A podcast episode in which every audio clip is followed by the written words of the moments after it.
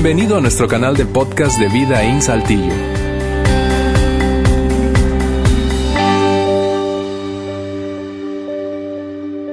Bien, una fe que crece. Estamos hablando del crecimiento de nuestra fe. Y, cuando decimos crecimiento de nuestra fe, estamos hablando acerca de simplemente creer y confiar en Dios cada día poder confiar en Él más. Y cada uno de nosotros estamos en, diferentes lugares en ese camino.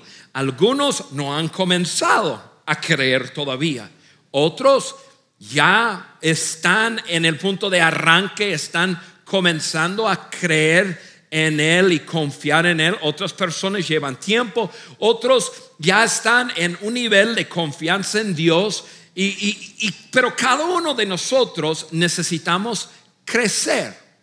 Y en esta serie, y hay algunas series que me gustan más que otras series, y esta serie me apasiona mucho, yo creo que es una serie vital, súper práctico para cada uno de nosotros. Estamos hablando de cinco dinámicas, cinco catalizadores que Dios usa para, para hacer crecer nuestra fe. Entonces, no importa donde tú estás en tu caminar con Dios, podrá ser que ni siquiera has comenzado, puede ser que tienes 20, 30, 40 años. Eh, esta serie es para ti, es para ayudarte a entender que hay cosas que tú puedes hacer para ayudar a crecer en ese camino. Una fe que crece. Ahora, estamos en la segunda parte. Ale, en la semana pasada dio una intro increíble. Eh, no voy a volver a hablar nada de lo que él habló, lo hizo súper bien. Incluso em, recomiendo mucho que, que, lo escuchan si no estuvieron aquí. Él dio la intro y luego habló acerca de uno de los de esos catalizadores, habló acerca de la enseñanza práctica bíblica y, este, y hoy yo voy a hablar de dos más. Pero primero quiero poner los cinco aquí en pantalla para recordarnos cuáles son esos cinco catalizadores que ayuda a nuestra fe. Primero, enseñanza bíblica práctica. Enseñanza bíblica práctica. Es sumamente importante poder estar en un lugar donde puedes escuchar enseñanza práctica bíblica. No, no son las profundidades y no es el gran conocimiento, que eso lo habló Ale la semana pasada, que te lleva a madurar en tu fe. Es escuchar cosas sencillas, prácticas y ponerlas en práctica en tu vida. O sea, por eso hace ah, casi 15 años atrás comenzamos esta congregación y yo lo tenía como una pauta en vida in vamos a hablar de cosas que personas, uno, entiende o puede entender. Número dos, que pueden dar un paso de acción. No vamos a hablar de un montón de información. Hay personas que me, porque yo me gradué de un seminario, tengo una licenciatura en, en, teología. Yo puedo hablar de cosas que, que, que, que son cosas bíblicas, pero nada que ver, no te va a ayudar a hacer nada. Hay personas que dicen, Juan habla de escatología, un estudio de los últimos tiempos. Yo digo, ok, bien, ¿y, cómo te va a ayudar eso? Eh, ¿Cuál, paso práctico hay en eso? No, pues no sé.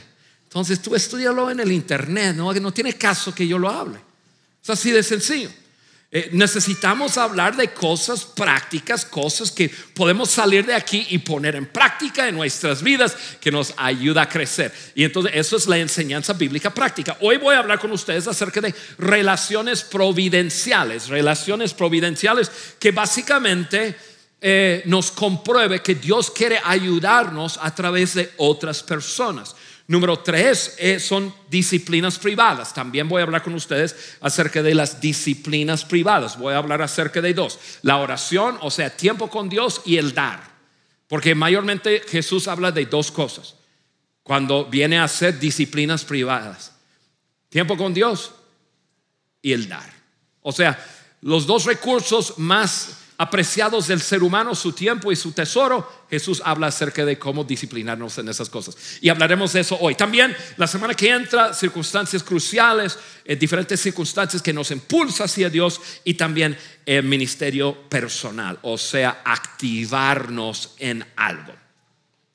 Hoy yo quiero comenzar con relaciones providenciales, relaciones providenciales. Para comenzar, quiero que te pongas a pensar, si tienes que cerrar tus ojos, puedes cerrar tus ojos, pero, pero quiero que pienses en el nombre de, de una persona que Dios haya usado para acrecentar tu fe.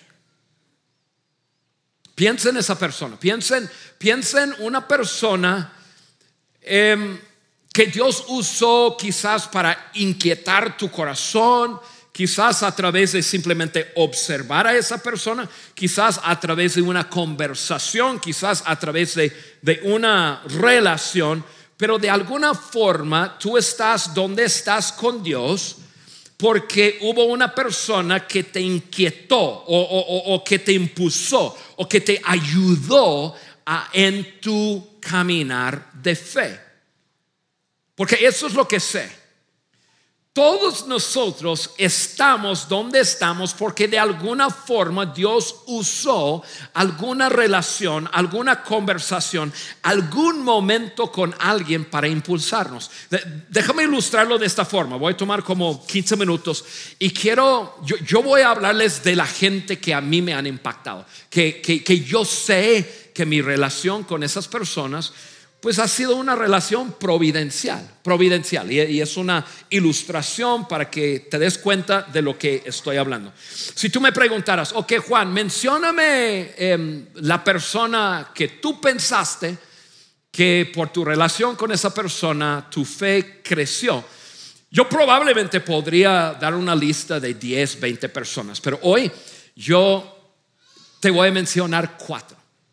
Y no solamente te voy a mencionar los cuatro, voy a poner su foto aquí y voy a hablar un poco de, de cómo yo llegué a ser quien yo soy a través de una relación providencial con cada una de esas personas. La primera persona que voy a poner aquí en la pantalla es, me van a poner la foto de, de la pareja, es Dwayne, es, es eh, ese hombre que ahora tiene, este, y su esposa Jeannie, eh, Aquí la foto, él creo que tiene 64, 65 años ahora. Pero em, yo lo conocí hace mucho tiempo atrás. Y déjame contarles cómo, la relación con él, con los dos, pero mayormente yo con él, eh, ha sido una relación providencial. Y sin él, pues yo no estaría aquí hoy. Yo cuando tenía 18 años, mi padre me pidió que fuera a Guatemala con él. Yo nunca había estado fuera de mi país. Yo crecí en el norte de Estados Unidos y, y, en aquel entonces no había un montón de latinos, entonces no se escuchaba ninguna persona jamás hablar español y Guatemala y qué sé yo. Pero yo sabía de la construcción. Entonces mi padre me dijo, vamos a ir seis hombres para hacer la obra negra de un orfanatorio y, este, y quiero que vayas a, ayudarnos. Y luego va a ir un grupo de personas para ayudar con, con lo que es la obra eh, fina, ya, para pintar y hacer esas cosas. Está bien, yo voy. Yo no tenía nada que ver con Dios. Yo no, no conocía a Dios. Había ido a una iglesia con mis padres, mis padres sí, pero, pero no, no, era, no es que, es que no había nada. Yo, yo simplemente no, no tenía ninguna relación con Dios. Entonces fui a Guatemala en ese viaje, fuimos seis hombres, construimos la obra negra y, este, y llegó ese grupo de, de, la iglesia y había 43 personas y una de esas 43 personas era mi esposa Carla. Y la conocí ahí y me gustó. Y este, no, si, si viera la foto, no, hombre, qué cosa. Eso fue en el año 84. Pero bueno, me gustó. Entonces, ya terminó el viaje a, Guatemala aterrizando, fui del aeropuerto a la casa porque el grupo regresó antes que nosotros. Fui del aeropuerto a la casa de ella, toqué la puerta, ella abrió la puerta y este fue un domingo en la tarde. Todavía me acuerdo, me acuerdo del perrito de ella y todo. Y yo dije, mira, mañana, porque yo, yo trabajaba de trailero. Es más, tenía una empresa, yo era parte de, de, los dueños de una empresa con un tío y, y, cuatro primos, éramos cinco en total, bueno, seis con mi tío. Y le dije, mañana yo tengo que dar una recorrida a todo el estado en el trailer y quiero que me acompañes. ¿Vas? Me dice, sí, yo voy contigo. Perfecto. Entonces, ese día siguiente a las 6 de la mañana llegué con el trailer y digo, ella salió corriendo. Debería haber ido a la universidad. Ella estaba terminando sus, sus estudios, pero bueno, eso es historia de ella. Y dimos una vuelta todo el día, hablamos y, comenzamos a enamorarnos. Ahora, diez meses salimos, em, y, pero yo no tenía nada que ver con Dios. Y, no, es que, no, es que odiaba a Dios, yo crecí en una familia donde, en, donde Dios no existía. En, en, el año 76, mis padres tomaron una decisión de de entrar en una relación con Dios, pero yo, yo ya había vivido otras cosas y, está bien conmigo, pero em, nada que ver, yo personalmente. Carla viene de una familia increíble, increíble. Carla, una, una, una dama joven así, súper bien, pero salimos por 10 meses y, y yo loco, loco, loco, y ella tratando de vivir una vida buena cristiana. Es nuestra historia. Si hay una queja, quéjate, ustedes se quejan con calma, porque eso es... Pero bueno, después de 10 meses yo me di cuenta, yo, yo sabía, yo sabía que yo iba en un, en un camino sumamente equivocado y que me iba a llevar a un final sin ella y probablemente yo metiéndome en problemas. Un día entré en la casa de mis padres y este, yo vi un tríptico en la mesa que decía Cristo para las Naciones, una escuela bíblica, Dallas, Texas. Y yo dije, órale, ¿y si me voy para allá? Yo no tenía nada que ver con Dios, pero yo lo veía como un escape. Y entonces si me voy para allá, yo me escapo con todo este relajo aquí, me voy para allá. Entonces, en la mismita semana que yo decido, a lo mejor me voy a escapar a, Dallas, Texas, este hombre tenía 35 años y él y ella habían sido misioneros en México, llegan a, a la ciudad donde yo vivía para tomar la iglesia del fundador, estaba entregando la iglesia y estaba entregando la iglesia a él. Entonces no lo conocía, él no me conocía, pero para entrar en una escuela bíblica yo tenía que tener la recomendación de una persona. Entonces voy con él, le digo, yo quiero irme a una escuela bíblica y este hombre loco, pero loco, sí, está bien, yo te recomiendo. Él no me conocía para nada. Yo no era salvo ni cristiano ni nada que ver. Me recomienda, es una historia larga, pero llego ahí. Yo llego ahí y la verdad nunca había visto la escuela, no sabía que, había en esa escuela. Llego ahí y eran, pero, pero una bola de locos. Mil alumnos, mira, aquí somos así súper conservadores y así todo. Mira, esa gente era loca, pero loca. Llegué ahí y yo dije, no hombre, me metí en un manicomio acá con esta gente. Empaqué mis maletas 13 veces, primer mes. Yo dije, me voy, me voy, me voy, me voy. Pero no, no me iba, porque es otra historia, pero no tenía licencia para conducir. Me habían parado mucho en el tráiler, me habían quitado la licencia, incluso me habían parado, me habían metido en la cárcel. Cala me sacó de la cárcel si ustedes deben de reclamarle a esa chica, el... Pero yo estuve ahí, yo dije, nah, si yo me monto en ese carro, si me voy de aquí sin licencia, seguramente Dios va a hacer que la policía me pare. Me voy a bote y, no hay nadie aquí en Dallas para sacarme. Y me quedaba, y me quedaba. El día 12 de febrero de 1984, en una reunión con unos 50 alumnos, yo llegué al momento a decir, Dios te quiero conocer te entrego mi vida. Y de hoy en adelante yo quiero desarrollar una relación contigo. Dos meses después, este hombre me llama. Juan, ¿cómo te va? Yes, así bien loco. Oye, mi esposo y yo vamos a ir a, a México en el mes de mayo. ¿Quieres ir con nosotros? Sí, claro. Perfecto. Te recogemos porque venían de Michigan, te recogemos en Dallas y te llevamos. Te recogemos el día 2 de mayo. Perfecto. El día 2 de mayo me recoge a mí y vengo aquí a México, cruzo la frontera. Yo jamás en mi vida había escuchado eh, em, así, con conocimiento de mi pasado. No me acuerdo nunca jamás haber escuchado a una persona hablar español. Y ahí estoy en la frontera y de repente yo pensé, yo era un gringo, gringo, gringo. Yo pensé que, que el mundo entero hablaba inglés. Porque así es el gringo. El gringo no sabe que, no sabe que hay otros idiomas. Gringo va a otro país y dice, no, háblame en inglés. Yo cruzo la frontera y todo y vamos a, Guadalajara, Guadalajara, Tecomán, Ciudad Guzmán, Colima. Y, en todo lugar me dice, tú estás en una escuela bíblica, tú estás en una escuela bíblica, yo te voy a poner a predicar a ti. dije, ¿a mí? Estás loco. Yo no sé nada, yo nunca jamás había escuchado de Jesucristo en mi pasado. Yo estaba apenas aprendiendo, escuchaba de Moisés y de Abraham y de David. Yo decía, ok, ¿y esa gente viven ahora o de quiénes son? Estoy en serio, yo no sabía nada. Llegamos a México, dice, y tú vas a predicar. Y yo te traduzco y decía, pues yo era súper aventado, está bien. Yo había escuchado un mensaje en la escuela bíblica que me gustó mucho, entonces yo lo, lo repetí. en todo lugar.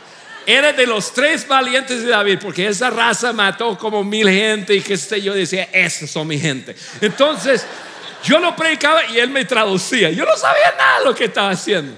Y seguramente como él me traducía, pues podría enderezar mi mensaje tantito, ¿no? 23 de mayo y de, ese lado de Guadalajara, de Colima, de todo, ahí Manzanillo, de ese lado cruzamos eh, a, Hidalgo. Y el día 23 de mayo 1984, cinco y media de la tarde, estamos en un pueblo que se llama El Frijol. Salgo de una chocita, una, casita de haber comido este, un consomé de pollo con patas adentro y todo. Yo decía, no, hombre, esto es, este país es salvaje. este, aquí come todo. Yo así todo, yo todo nuevo y todo tremendo y todo. Salgo de ese lugar, estaba yo buscando un baño en el monte. Salgo del lugar y yo oí la voz audible de Dios. Si tú hubieses estado ahí, yo no sé si hubieses escuchado la misma voz que yo escuché, pero escuché la voz de Dios que me dijo, Juan, aquí es donde yo quiero que comiences. Sí, Señor. Regresé, pedí la mano de mi esposa, regresé a Dallas a estudiar seis meses, regresé a Michigan, me casé con ellas, regresamos a Dallas otro año ahí, me gradué y vámonos para México. 33 años después, aquí estamos. Si no hubiera sido por ese hombre tan loco y un hombre que, que, creyó en mí, un muchacho novato gringo que no sabía lo que estaba haciendo, pero aventaba que tú puedes, tú puedes, sí, dale. Una relación providencial. Providencial. Yo no habría estado aquí y no estaría el día de hoy si no fuera por esas personas. Otra persona que, que, para mí es providencial la relación con él. Ponme a Wayne ahí, por favor. Ese hombre se llama Wayne Myers. Mm, algunos quizás han escuchado de él. Él tiene 97 años, vive aquí en, en, la Ciudad de México, misionero, él y su esposa, por 75 años. Cuando yo fui a la escuela bíblica, yo no era salvo, yo me, yo me sentía atrás y, había mil alumnos, yo decía, raza, raza de locos aquí, ¿qué hago aquí? Todo. Pero tenían un invitado cada día por una hora, la última hora de estudios. Primer semana de, mi tiempo ahí, ese hombre, una hora cada día predicaba. Su mensaje, vivir para dar vivir para dar, vivir para bendecir, vivir desprendiéndote de que tú tienes adentro, que tus recursos, vivir para dar, vivir para dar. Y yo me acuerdo, aunque no había hecho una, ya, ya ese, esa conexión con Dios, yo me acuerdo haber estado ahí sentado pensando, yo no, no entiendo nada de esto, pero lo que ese hombre está hablando, se me antoja un chorro. Porque yo desde los 14 años había estado en la empresa. Yo era uno de los dueños de la empresa. Mi meta era ser un millonario para los 20 años y iba bien en el rumbo de serlo. Yo me di cuenta, yo, yo así de chao me di cuenta. El, el dinero no te llena de nada. Más dinero, más lata. Pero yo había vivido para lana, lana, lana, lana, lana. Yo escucho a un hombre vivir para dar, vivir para bendecir. Dios te va a dar para que tú puedas dar a otros. Yo me quedaba con la boca abierta pensando, ese hombre ha de ser de la luna, pero eso me gusta.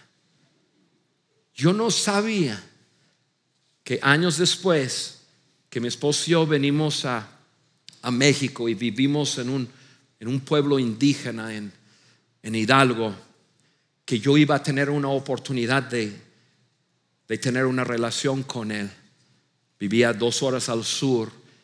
Y él y su esposa Marta me tomó a mí, mi esposa Carla, como bajo sus brazos y me llamaba para ver cómo está hacíamos cosas juntos y todo el tiempo, todo el tiempo. Imagínense, me lleva, me lleva por como 40 años y, todo el tiempo, todo el tiempo, en el momento de verlo me decía, hijo, ¿Cómo andas? ¿Cómo andas? Estás viviendo la vida, estás, estás viviendo para dar y bendecir. Y, y, todo el tiempo aprendiendo de Él a un momento que yo llegué a decir, eso yo quiero ser un adicto al dar. Yo soy quien soy hoy por la relación con este hombre. Todavía cada vez que lo veo, qué privilegio. Me invitó a compartir en su en su evento. Tiene 97 años y planea un congreso cada año con miles y miles y miles de personas. Y él está metido ahí.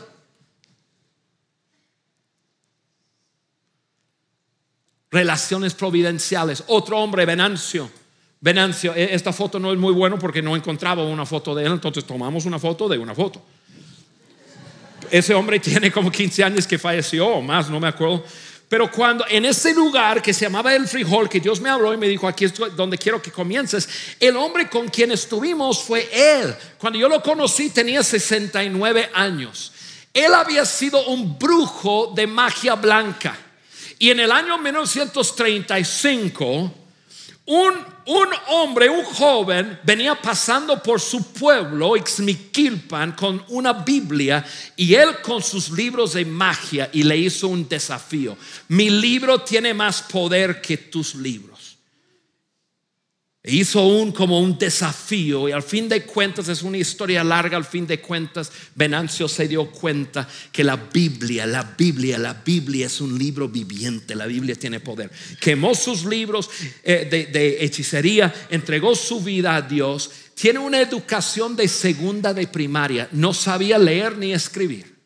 Y ese hombre comenzó a caminar las montañas de México en cinco estados, Puebla, Veracruz, San Luis Potosí, Hidalgo y, parte del estado de México, enseñando a los otomís cómo cultivar eh, sus plantas, sus verduras, todo, cómo cultivar mejor y sacar mejor provecho.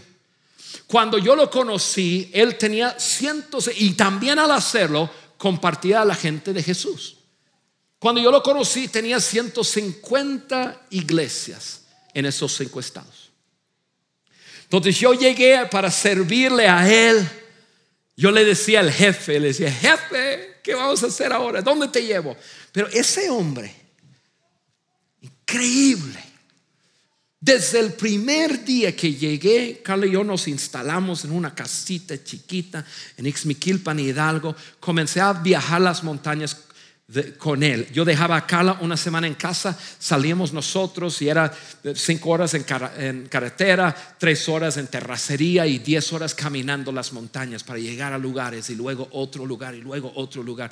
Desde el primer día que yo llegué con él, me ponía a predicar, me ponía a enseñar a sus pastores. Yo, un gringo novato que no sabía nada de nada.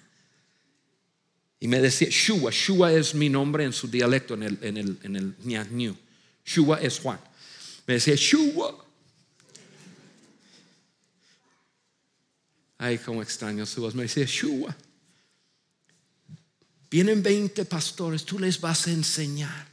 Y decía, pero jefe, decía jefe, jefe, yo no sé nada, no, tú, tú sabes, tú sabes, tú enséñales. Y me ponía a, enseñar. Y era un hombre grande, entonces, y, y- y teníamos que caminar mucho. Yo, yo me ponía a enseñar y él se quedaba detrás en un, en un banco detrás de mí y se dormía. Y roncaba. Y yo dándole duro y cada rato. Yo no planeaba decirles eso. Cada rato se despertaba. Sunda ajua zikuhu. Eso es en el dialecto. Si quieres saber qué significa, ya búscalo tú. No te voy a decir lo que decía. Ay, Venancio, ese hombre, mira, dos cosas que aprendí, dos cosas que tengo en mi vida ahora que sigo tratando de desarrollar. Uno, ese hombre confió en mí, ese hombre, y yo cometía errores y estupideces como no se pueden imaginar. Yo soy medio aventado. Entonces, como me ponía a enseñar a sus pastores de las montañas, y todos eran pistoleros y vaqueros. Yo, eh, primera conferencia de pastores en las montañas, Chicolotitla, un duelo de pistolas, dos pastores. Pero bueno, es otro, otra historia. ¿Quieren leer esa historia? Compre mi libro Corazón de Campeón, creo que está dentro. Pero él, y entonces como la gente me veía, la gente me buscaba después para darles consejos. Y, y- pero yo no sabía nada. Yo había, me había graduado de la escuela bíblica, pero eso no significa nada. ¿eh? Entonces, yo me acuerdo un día, y, él escuchaba como yo aconsejaba a la gente. Y, y- y- ahorita se van a dar cuenta que yo soy un pésimo consejero. Nadie debe buscar consejo conmigo. Yo me acuerdo una pareja se acerca y me dice, mira, ella y yo nos enamoramos y, noviamos y luego nos casamos, pero la gente nos critica mucho y, me echan todo un rollo. Y yo, pero porque la gente les va a criticar. Y este, y me dice, lo que pasa es aquí no hay mucha gente y, bueno, eh, nos critica porque pues ella es mi tía. Y ¿qué? ¿Te casaste con tu tía? Sí, y entonces me pregunta, ¿y entonces qué hago? ¿Cómo yo voy a saber qué le debe hacer? Yo nunca vi. A mí no me enseñaron cómo aconsejar a una, una gente que se casa con su tía en la escuela bíblica. Entonces yo inventaba cosas. Yo decía, mira, yo creo, y yo les decía cualquier cosa. Y Venancio, buenísima onda, porque siempre eran, eran chocitas de palitos y se escuchaba todo. Entonces él al otro lado escuchándome. Cuando yo terminaba de dar consejos, él me decía, Shua, ven para acá. Me decía, ese consejo no es bíblico lo que tú les dijiste. Ay, no. Pero ¿cómo la Biblia habla de eso? Sí, la Biblia habla de eso. Mira, y abrí y me enseñaba y decía, ah, yo voy a buscar a esa gente para corregir. Le digo, no, no, no, no, shua, shua. No te preocupes. Esa gente tiene muchos problemas. Uno más no les va a hacer daño. Así me decía, así me decía. Ese hombre, ¡uh! ese hombre tan chulo, así que yo era un desastre y él no le importaba. Y, a ver, claro, yo comencé a aprender porque esa gente tenía un conjunto de problemas que yo jamás había inventado en mi vida. Pero bueno, pero otra cosa que más me impactaba de él es que yo dormía con él en, en unas chocitas sin piso, en tierra, o estábamos en la tierra o en un banquito de, hecho de madera, y este, y él roncaba. No hay persona en el mundo entero que puede roncar como ese hombre. Pero cuando no estaba roncando, estaba hablando con Dios. Y yo me acuerdo de noches de frío, estando todo incómodo y con, gallinas y cualquier cosa ahí. Y yo despertarme a las dos de la mañana y escucharle hablando con Dios. Y hablando con Dios de tal manera que yo, yo me asustaba. Primera vez que lo escuché y dije, él estaba hablando con Dios como si Dios estuviera sentado ahí mismo. Incluso yo, ay, sí, como que, ¿estará Dios aquí mismo? En serio. Pero después me acostumbré y escucharlo hablar con Dios y hablar con su Padre. Yo no cambiaría esos días por nada. Yo me, me, gradué de una escuela bíblica, pero yo no sabía. Sabía que uno podría tener una relación con Dios, pero no sabía que, que uno realmente, realmente podría hablar con su padre y escuchar a su padre. Yo lo aprendí de ese hombre, relación providencial.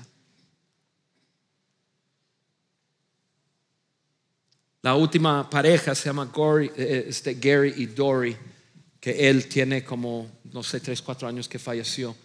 Em, ella fue la amiga y mentora, la maestra de piano de Carla desde que Carla tenía seis años.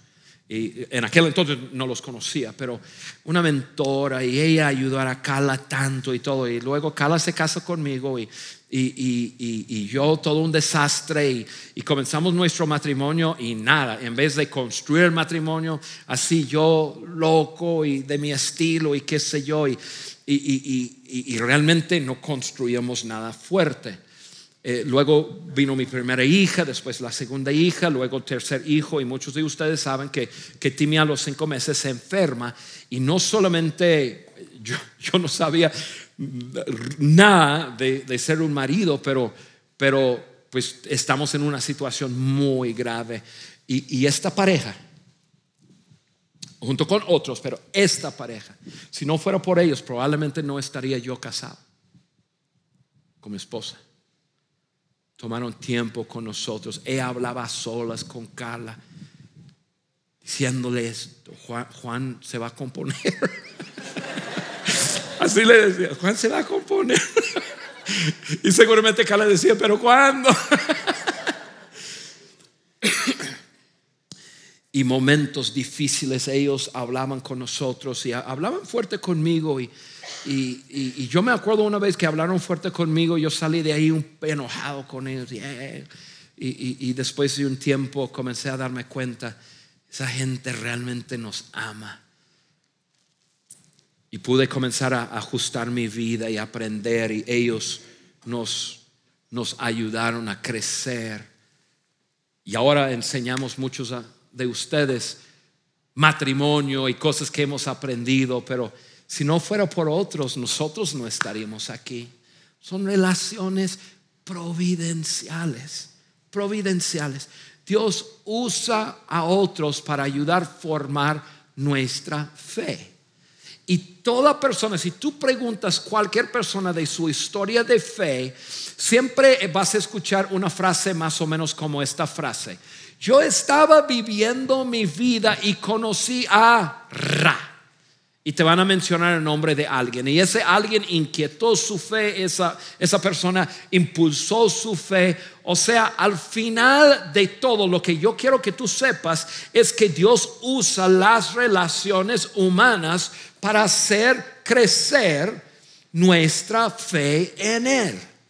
Dios usa relaciones humanas para hacer crecer nuestra fe en Él. Y ojo, ojo, ojo hay otras relaciones que no son providenciales, son simplemente relaciones que puede perjudicar nuestra fe. O sea, el opuesto es verdad también.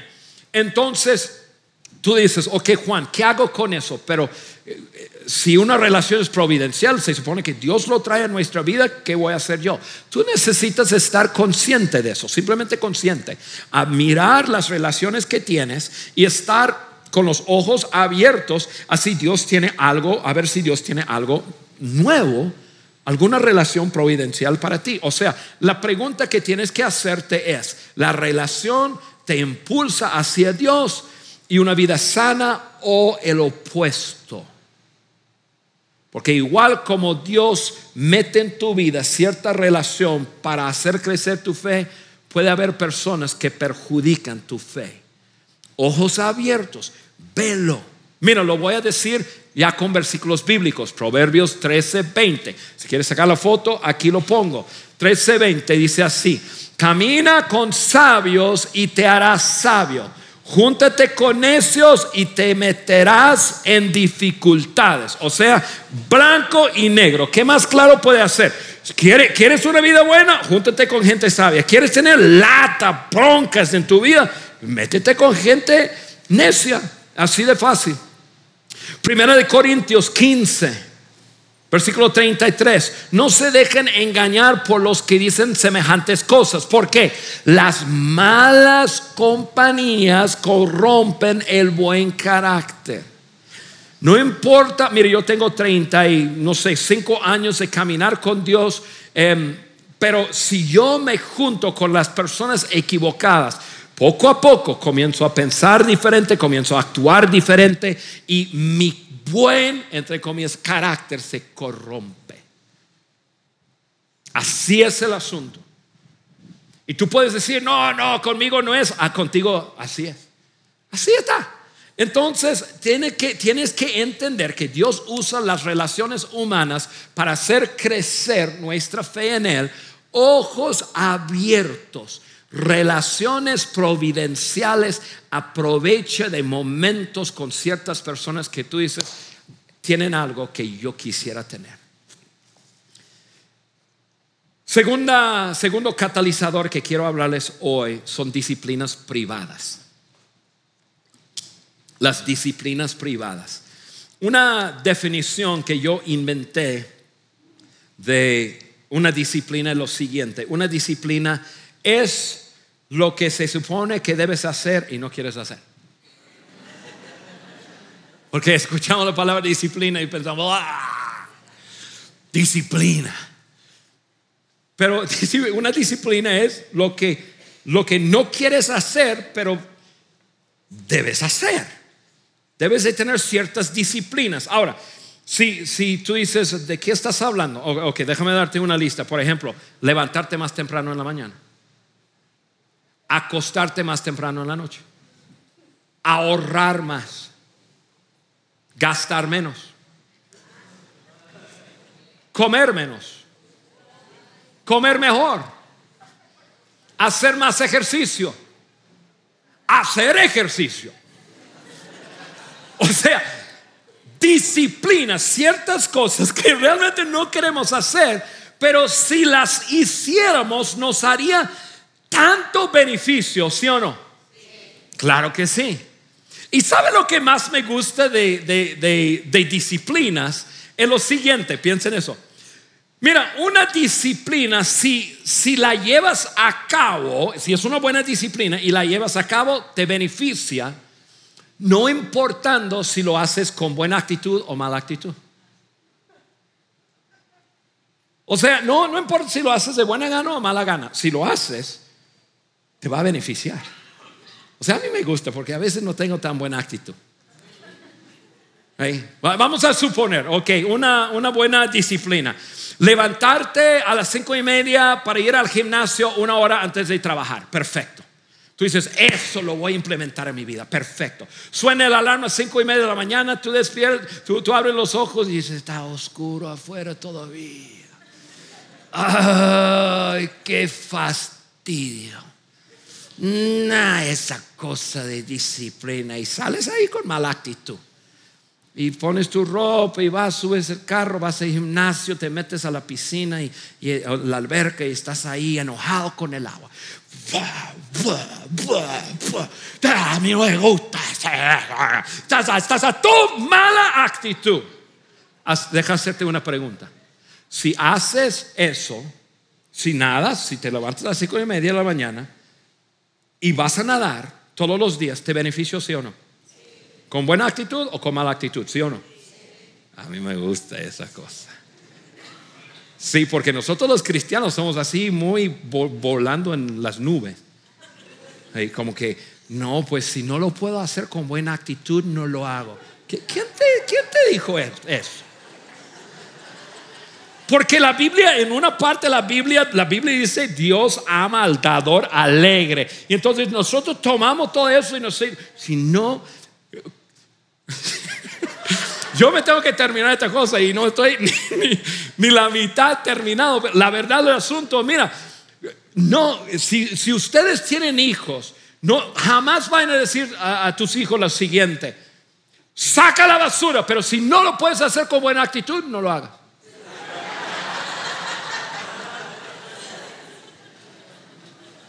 hombre, Saca la basura con buena actitud o así llorando como quieras. Saca la basura como disciplina y todos los días. Yo me acuerdo cuando era niño, tenía un perro ahí que, que estaba a 20 metros de la casa y nevaba y estaba 25 bajo cero. Y mi papá, mi papá decía: ah, Dale comer a tu perro, dale comer. Si no, yo no te voy a dar de comer. Yo así todo. Disciplina, disciplina. Hacerlo de buena actitud o de mala actitud, hazlo. Lo que yo te voy a decir ahorita en este momento, mira, yo no acepto la excusa, ay Juan, no puedo hacer eso con buena actitud. Pues hazlo con mala actitud, como quieras. Pero hazlo. Mira, esto es lo que Jesús dijo. Jesús habló de dos disciplinas principales. Orar, o sea, tiempo con Dios y el dar. Voy a leer una porción del Sermón del Monte y luego lo voy a tocar rápidamente. Está en Mateo 6, lo voy a leer, voy a pedir que me, que me ayuden poniéndolo aquí en la pantalla, así rápidamente para leerlo, porque no tengo mis lentes y no puedo verlo aquí muy bien.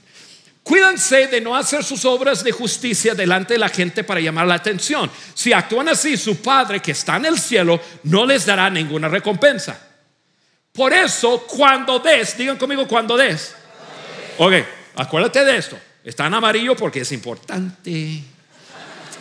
No dice si des, dice cuando des. Y eso lo dijo Jesús. Cuando des a los necesitados, no anuncias al son de trompeta como lo hacen los hipócritas en las sinagogas, en las calles, para que la gente les rinde homenaje. Les aseguro que ellos ya han recibido toda su recompensa. Más bien, cuando des a los necesitados, que no se entere tu mano izquierda de lo que hace la derecha. Seguimos. Para que tu limosna sea en secreto. Así tu Padre que lo ven, que ve lo que se hace en secreto, te recompensará. Cuando oren, digan conmigo, cuando oren. No, no, no dijo si oran. Dice, cuando oren, no sean como los hipócritas porque ellos les encanta orar de pie en las sinagogas y en las esquinas de las plazas para que la gente los vea. Les aseguro que ya han obtenido toda su recompensa, pero tú, cuando te pongas a orar, entra en tu cuarto, cierra la puerta y ora a tu Padre que está en lo secreto. Así, tu Padre que ve lo que se hace en secreto, te recompensará. Como les dije, aquí Jesús está hablando y habló de dos actividades que tienen que ver con, con las dos cosas más importantes para nosotros, nuestro tiempo y nuestro recurso.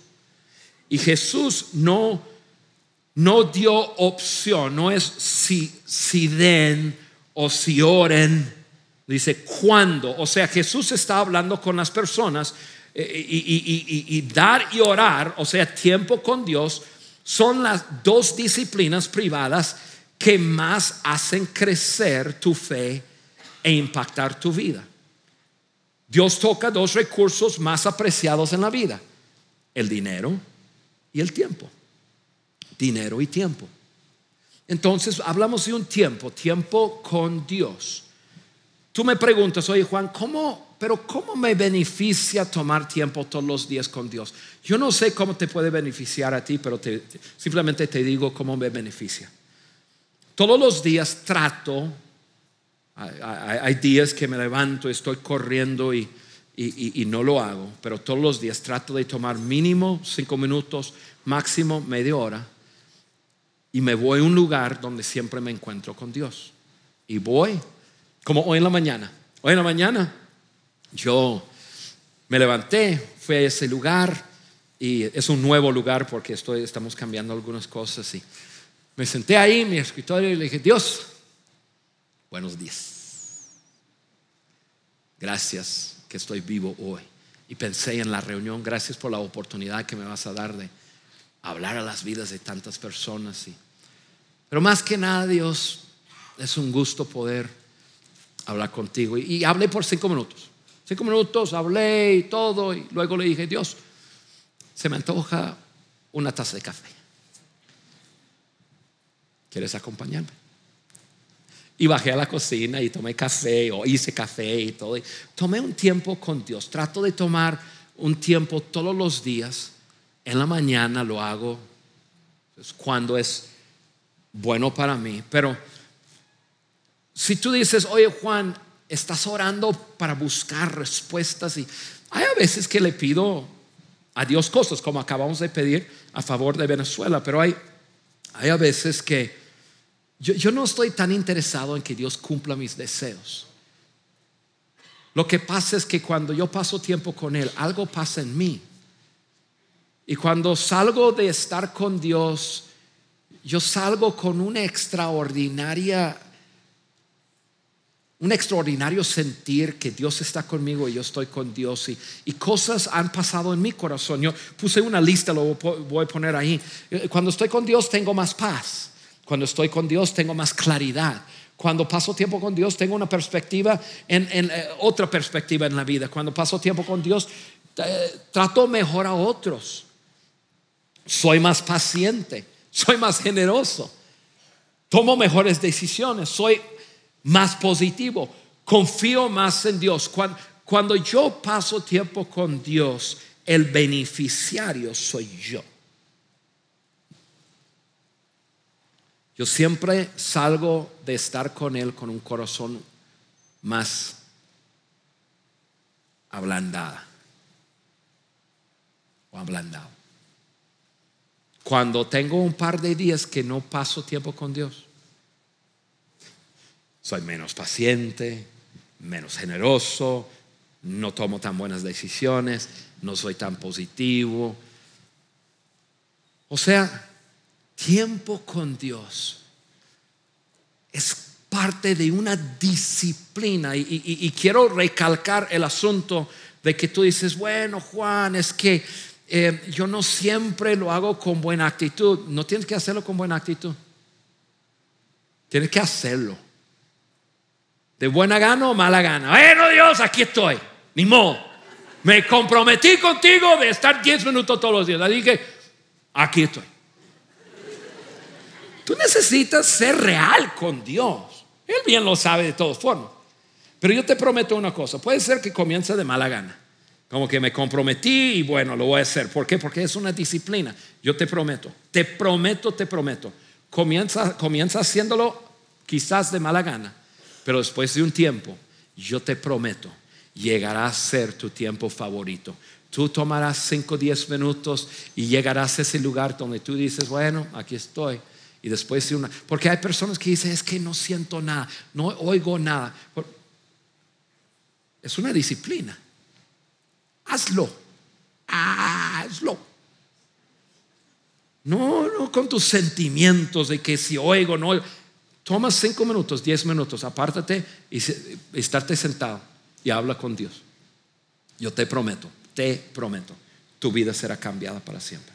Cambiada para siempre. Segunda cosa de la que Jesús habló es acerca del dar. Amigos, el competidor número uno de Dios para tu corazón es el dinero y los bienes. Incluso no hay otro competidor. O el dinero o Dios. Uno de los dos está sobre el trono de tu corazón. Así de claro. Y no tengo mucho tiempo para echar muchas flores a eso, así que lo voy a decir. Ra. Dice la Biblia en el libro de Lucas 16, 13. Nadie puede servir a dos amos, pues odiará a uno y amará a otro, será leal a uno y despreciará a otro. No se puede servir a Dios y el dinero. Punto. No se puede. O Dios está sobre el corazón, sobre el trono de tu corazón, o los bienes y las cosas materiales está sobre el trono de tu corazón. Uno de los dos. No hay un tercero aquí. Entonces, como Dios sabe que nosotros, tú y yo, tenemos una dificultad muy grande en mantenerlo a Él sobre el trono de nuestro corazón, porque vivimos en un mundo de, material y hay que tener dinero para vivir y hay que conseguir dinero, hay que trabajar y luego todo eso que tiene que ver, Dios implementó un sistema para ayudarte a ti y ayudarme a mí. Y eso se llama el dar, el dar. Voy a leer, para hacerlo rápido, voy a leer lo que tengo aquí. Para ayudarnos a mantener nuestro corazón con Dios sobre el trono, Dios nos pide dar.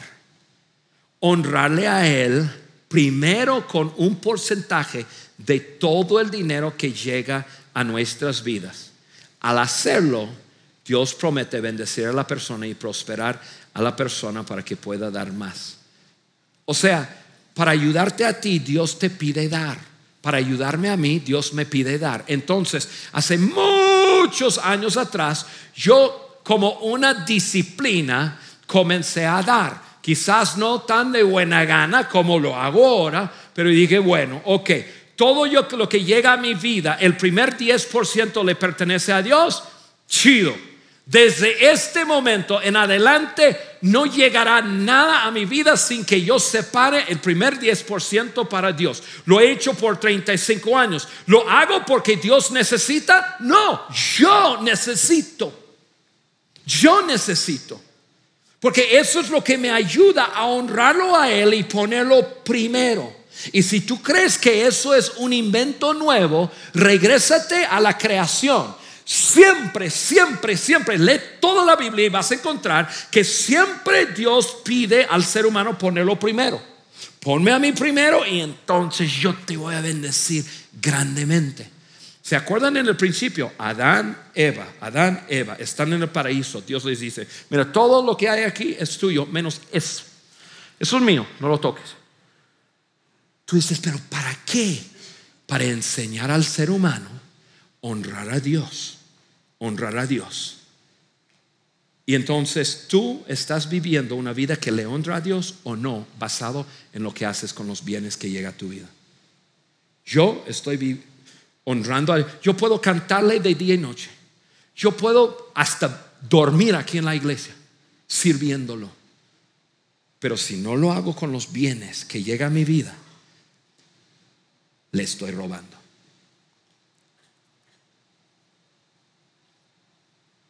Y voy a, voy a batallar con mi corazón todos los días. Lana, Dios, lana, Dios, mi profesión, Dios, mi trabajo, Dios, más, mi casa, Dios, mi carro, Dios.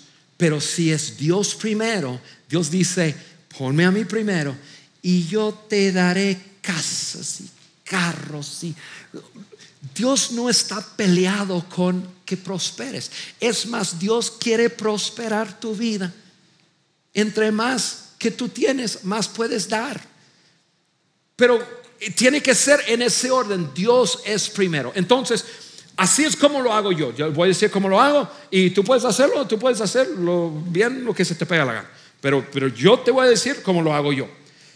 Primer 10% que que llega a mi vida le pertenece a Dios. Yo la semana, sí, la semana pasada estuve en Brasil, estuve en un evento grande, no les pedí nada, pero cuando salí me dieron un honorario y, entonces llegué, ni siquiera había abierto el sobre, llegué a mi casa y dije, ah, cierto, me dieron un, un, dinero en un sobre, lo abrí y lo conté y lo primero que hice fue, esto va a vida conmigo el domingo y lo puse en un sobre y dije, esto va. Y yo feliz.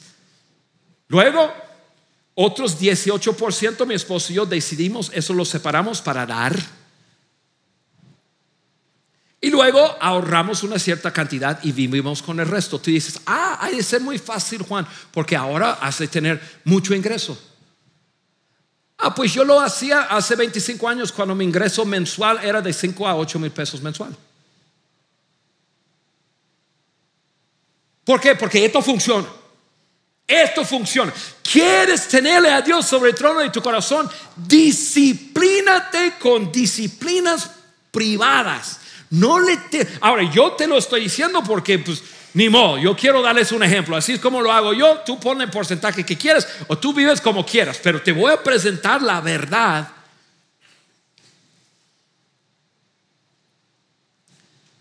Dice la Biblia de esta forma, Proverbios 3, 9 honra al Señor con tus riquezas, con los primeros frutos de tus cosechas. Honra al Señor con tus riquezas.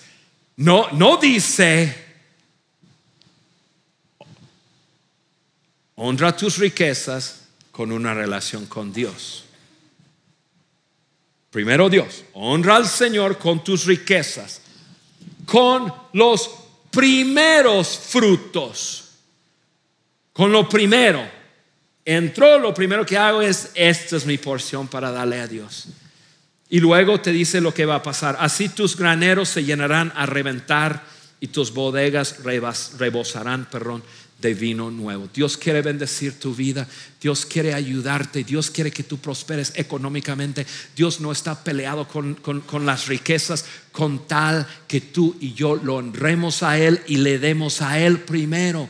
Porque cuando Él tiene nuestro corazón, Él sabe, yo tengo un colaborador en la tierra, yo lo bendigo y Él o ella bendice a otros y seguimos creciendo. O lo podemos hacer a nuestra manera. Y batallamos con nuestro corazón. Amigo, amiga, dos disciplinas que, que, te ruego por tu bienestar implementar. Tiempo con Dios y el dar. Y te prometo que tu fe irá creciendo relaciones providenciales, disciplinas privadas. Padre, gracias por este tiempo que me has dado con mis amigos. Gracias por bendecir sus vidas en gran manera. Pero sobre todo te pido que les ayudas, oh Dios, a tomar lo que hemos hablado, digerirlo y ponerlo en práctica en sus vidas. En el nombre de Jesús. Amén. Gracias por haber escuchado este podcast de Vida en Saltillo.